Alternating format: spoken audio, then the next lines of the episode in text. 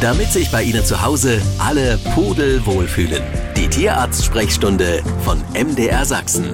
In der App der ARD Audiothek und überall da, wo es Podcasts gibt. Herzlich willkommen, Xandra Brauer. Hallo, schönen guten Tag. Und weil im Vorfeld wieder so viele Fragen per Mail gekommen sind und über unsere Sachsenradio-App fangen wir gleich mal an mit einem traurigen Thema. Allerdings, es geht um Krebs bei Tieren und die Claudia Schramm aus Bad Muskau, die hat dazu geschrieben, dass bei ihrem Labrador Hautkrebs festgestellt worden ist und sie hat keine direkte Frage, sondern eher eine Bitte oder ein Tipp an alle Hundebesitzer. Sie schreibt, ich habe die bittere Erfahrung jetzt machen müssen mit dieser Diagnose, aber es gibt Hoffnung, denn ich bin rechtzeitig zum Tierarzt gegangen. Deshalb geben Sie in Ihrer Sprechstunde doch bitte den Tipp weiter. Tumore der Haut können frühzeitig entdeckt werden, wenn man die Körperoberfläche des Hundes regelmäßig abtastet. Ist es an dem? Ja, na klar. Also natürlich der Besitzer, ne, beim Kuscheln, Schmusen sollte man da einfach ähm, ja überall mal hinkrabbeln. Ne? Mhm. Und wir natürlich in normalen Routineuntersuchungen tasten ja auch alles ab, aber der Besitzer krabbelt ja viel mehr am Tier rum. Also wenn da irgendwas auffällt, irgendein kleines Knubbelchen, dann immer dem Tierarzt zeigen, dass der das dann begutachten kann. Mhm. Wir wollen ja allgemein mal über Krebserkrankungen ähm, sprechen. Bleiben wir mal bei den Hunden erstmal. Sind Krebserkrankungen bei Hunden weit verbreitet? Ja, also schon allgemein so, auch beim Tier. Ne, das ist einfach ja schon häufiger geworden auch, mhm. weil die einfach natürlich ja auch älter werden, wie beim Menschen auch. Also die wird einfach häufiger gestellt, die Diagnose. Wir gucken häufiger drauf. Die Besitzer sind auch mehr einsatzbereit für solche Sachen. Also die wollen das dann auch schon abgeklärt haben. Und wir haben ja auch mehr Routineuntersuchungen wie Impfungen mhm.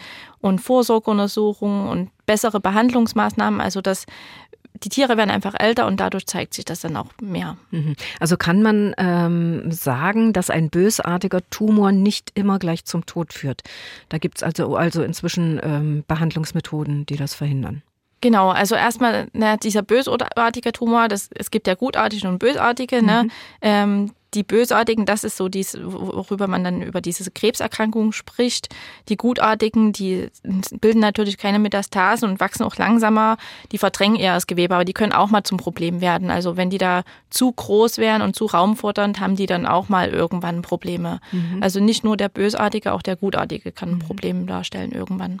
Meine Nachmittagskollegin war vorhin bei mir in der Sendung und hat darüber berichtet, äh, dass ihre alte Katze Katzenkrebs hatte. Mhm.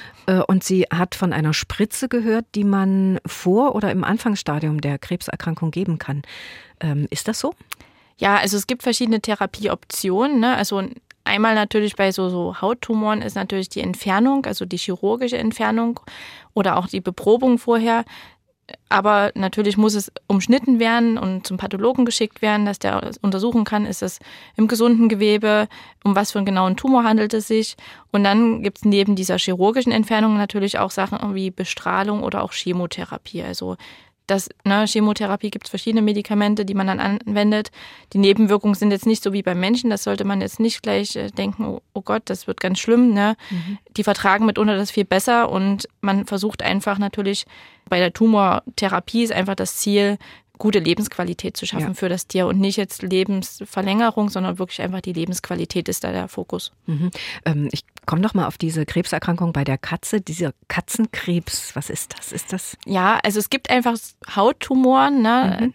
Krebs ist einfach die ja, Bezeichnung für eine bösartige Sache. Mhm. Aber natürlich gibt es neben knotigen Veränderungen, Veränderungen ja auch Sachen, die jetzt nicht unbedingt knotig an der Haut liegen. Es gibt auch Sachen, die im Auge sind oder irgendwelche Organe befallen ne, und dann nicht sich als knotische Sache darstellen. Also Katzenkrebs an sich ist ein großer Begriff ist jetzt aber nicht jetzt spezifisch für die Tumorerkrankung, so. weil es einfach so viele gibt. Okay.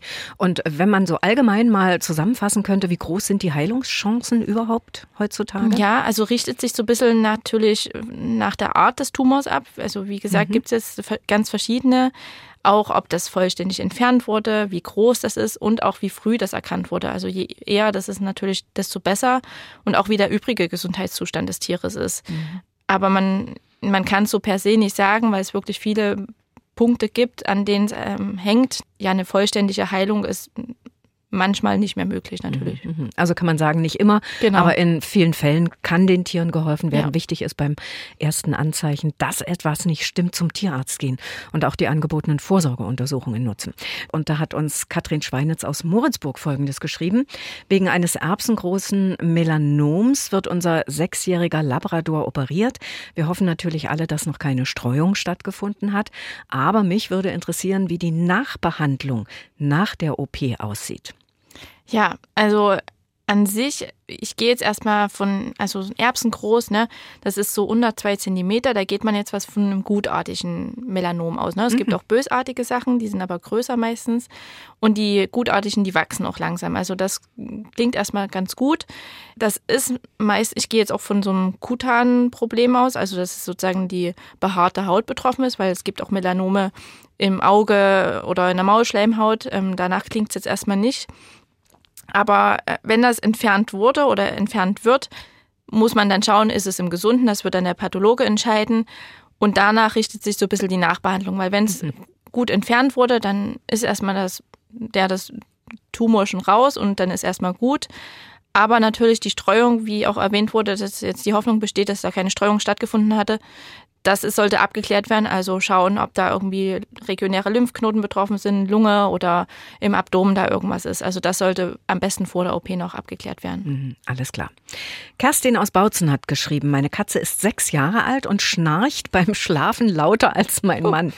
Woran kann das liegen und kann ich was dagegen tun? Ja, also sehr lustig. Ähm, also es kann natürlich, ich weiß jetzt nicht, was für eine Rasse ist, ein Rasseproblem dahinter stecken.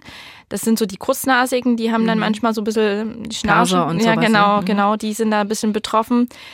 Wenn es jetzt was Akutes ist, also das heißt, es ist jetzt erst plötzlich dazugekommen, dann kann natürlich eine Infektionserkrankung dahinter stehen oder auch mal irgendein Tumor. Das müsste man abklären. Kann auch mal ein gutartiger Tumor dahinter stehen, also so ein Polyp, der da sich im Ohrbereich dann eher bildet und dann im Nasenrachen sich ausbreitet und die dann wirklich so Schnarchen zeigen.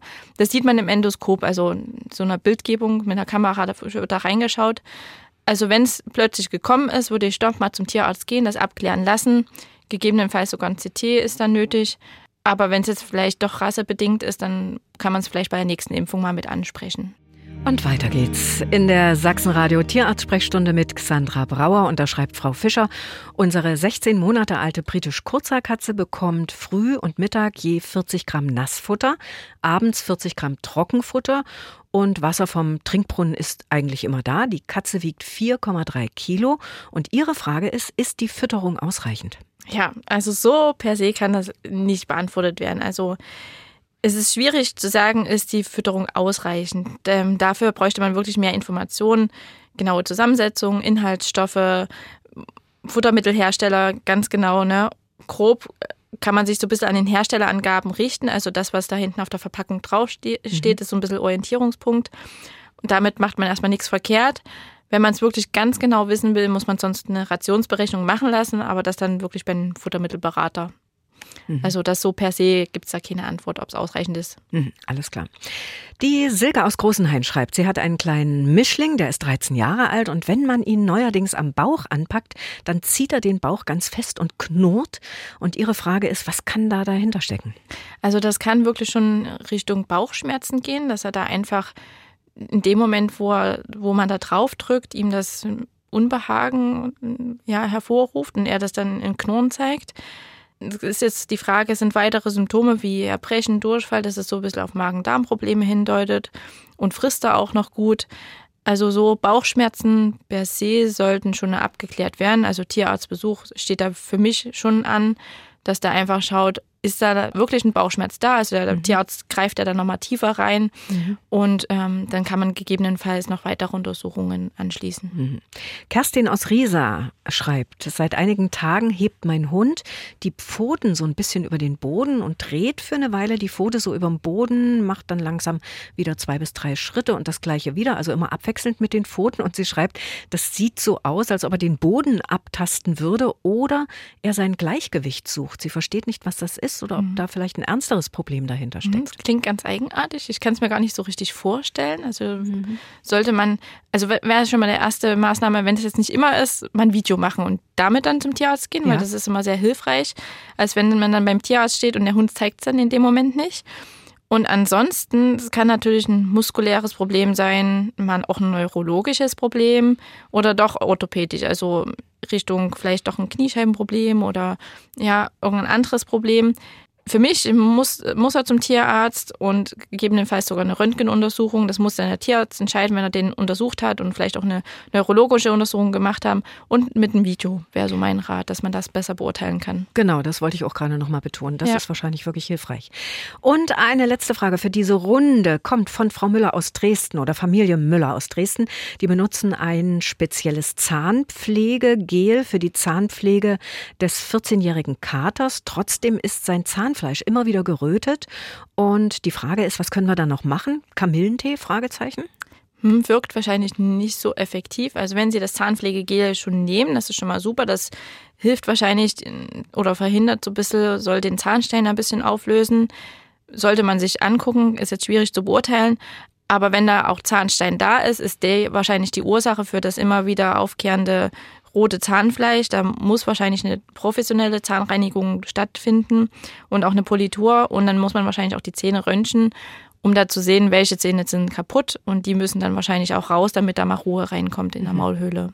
Aber an sich, den Kamillentee, das, das denke ich, brauchen Sie nicht machen. Dann lieber mhm. das Zahnpflegegel und dann vielleicht nochmal tiefgreifende Untersuchungen und auch Behandlungen. Wahrscheinlich bei 14 Jahren, denke ich, sind die Zähne nicht also sind sie behandlungswürdig. Mhm. Und so eine professionelle Zahnreinigung mhm. gibt es wirklich für Katzen? Natürlich. Ja? Genau, für Hunde auch? Ja, natürlich. Das ist also die Zahnsteinentfernung findet natürlich in Narkose statt. Das ist Ach halt so, immer. Ja, das ist klar. Genau, ne, das ähm, ist leider das Problem, aber muss wahrscheinlich gemacht werden, weil man sonst einfach diese Bakterienflora mhm. da nicht bekämpfen kann. Mhm. Und in dieser Mail, die hier vor mir liegt, da geht es eigentlich nicht um eine konkrete Frage, sondern eher um einen Hinweis. Unsere Hörer schreiben, dass sie drei Hunde haben und einen Garten und dass die Nachbarin permanent Kauknochen und Geflügelknochen vor allen Dingen über den Zaun schmeißt. Sie lässt nicht davon ab, trotz mehrfacher Hinweise. Frau Brauer, wie gefährlich ist das denn? Also vor allem diese Geflügelknochen. Ja, also ich, ich weiß es nicht. Ich denke, das ist ja im Guten gemeint, wenn die Nachbarin das so macht mit Kauknochen ja, ist nett gemeint, aber diese Geflügelknochen können wirklich gefährlich werden. Also die sind einfach, wenn die brechen, die das zerbeißen, sind die sehr spitz und können Verletzungen einfach in der Maulhülle, Speiseröhre, Magen-Darm-Trakt hervorrufen. Mhm. Und wenn die auch zu viel von diesen Knochen fressen, kann das auch mitunter passieren, dass die so einen Knochenkot entwickeln, also wie so eine Verstopfung durch diesen Knochen, der dann im Darm ist. Und dann haben die richtig Probleme und dann muss es ja im schlimmsten Fall ja auch operativ behandelt werden. Also es ist nicht ohne und es kann wirklich sehr gefährlich sein, sollte man unterlassen. Mhm. Und ich denke ja auch, ich habe jetzt sofort äh, gedacht, diese, diese Hühnerknochen, die mhm. sind ja auch manchmal sehr spitz. Genau, ne? die können Na, wirklich äh, Verletzungen machen. Also ist nicht die super Idee, dann lieber ja ein paar Leckerlis rüberschmeißen. ja, genau. Äh, der Michael aus Frankenberg schreibt, unser Schäferhund hat seit einiger Zeit starke Probleme mit den Hinterbeinen und der Hüfte, kann kaum noch laufen. Wir möchten ihn aber eigentlich nicht einschläfern, weil er erst sechs Jahre alt ist und auch noch Spaß am Leben hat. Unser Tierarzt erwähnte jetzt einen Hunderollstuhl, der ihm das Laufen erleichtern soll. Aber ist das artgerecht? Was sagen Sie? Ja, ich finde es eigentlich eine gute Sache, weil es unterstützt die Tiere mit so einer bisschen Gehbehinderung. Also es müssen nicht unbedingt nur die gelähmten Tiere da rein. Es gibt ja auch Hunde, wie jetzt hier erwähnt, die ein bisschen Probleme haben. Und dann ist das eine gute Sache, weil es einfach die Lebensqualität steigert. Ne? Ja. Der ist ja noch gut drauf, wie es beschrieben wurde. Und ähm, dadurch kann er trotzdem aktiv bleiben und kriegt so ein bisschen Normalität zurück. Also ich finde es jetzt eine gute Sache. Mhm. Und wir kommen noch zur Frage von Manuela aus Kriebitsch. Sie schreibt, sie hat ein Kokapu. Was ist das denn? Ein Hund, eine Hunderasse. Eine Hunderasse. Habe ich noch nie gehört. ja. Kokapu.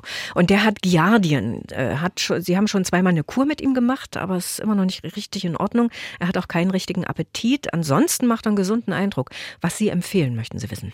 Ja, also diese Giardien sind manchmal ganz schön schwierige Parasiten. Also das sind so Einzeller und die sind im Darm und machen dann halt mal so Magen-Darm-Probleme und auch mal Appetitminderung. Ne? Und das ist ähm, ja schwierig. Entweder die Infektion ist einfach die ganze Zeit bestehen und hat nicht wirklich gewirkt. Da muss man manchmal mitunter die Behandlung länger vollziehen. Mhm. Oder es ist häufig bei diesen, ja, die so Ther Therapieversager, sagt man das so, da kommt es häufiger bei den Giardien zu Reinfektionen. Das heißt, die stecken sich immer wieder an durch diese mhm. Umgebung, mhm. weil die einfach sehr lange überlebensfähig sind in der Umgebung, gerade wenn es feucht und kalt ist. Deshalb da viel Hygiene betreiben, po, den Po mit Chlorhexidin, Shampoo waschen einmal täglich, Dampf sterilisieren, äh, Entschuldigung, Dampf reinigen, also alles, was möglich ist. Oder auch mit Chlorbleiche die Umgebung behandeln. Mhm. Die sind wirklich sehr, sehr hartnäckig. Auch Näpfe mit ähm, kochendem Wasser ausspülen täglich. Das ist äh, ja wirklich viel Management und da kann es häufiger zu Reinfektionen kommen. Aha, alles mhm. klar. Aber da haben wir der Manuela in Kriwitsch auch geholfen. Und das war's schon wieder für heute. Vielen Dank an die Tierärztin Xandra Brauer. Das war die Tierarzt-Sprechstunde von MDR Sachsen. Wenn Sie auf der Suche nach dem grünen Daumen sind, hören Sie doch auch mal in unsere Gartensprechstunde rein. In der App der ARD Audiothek.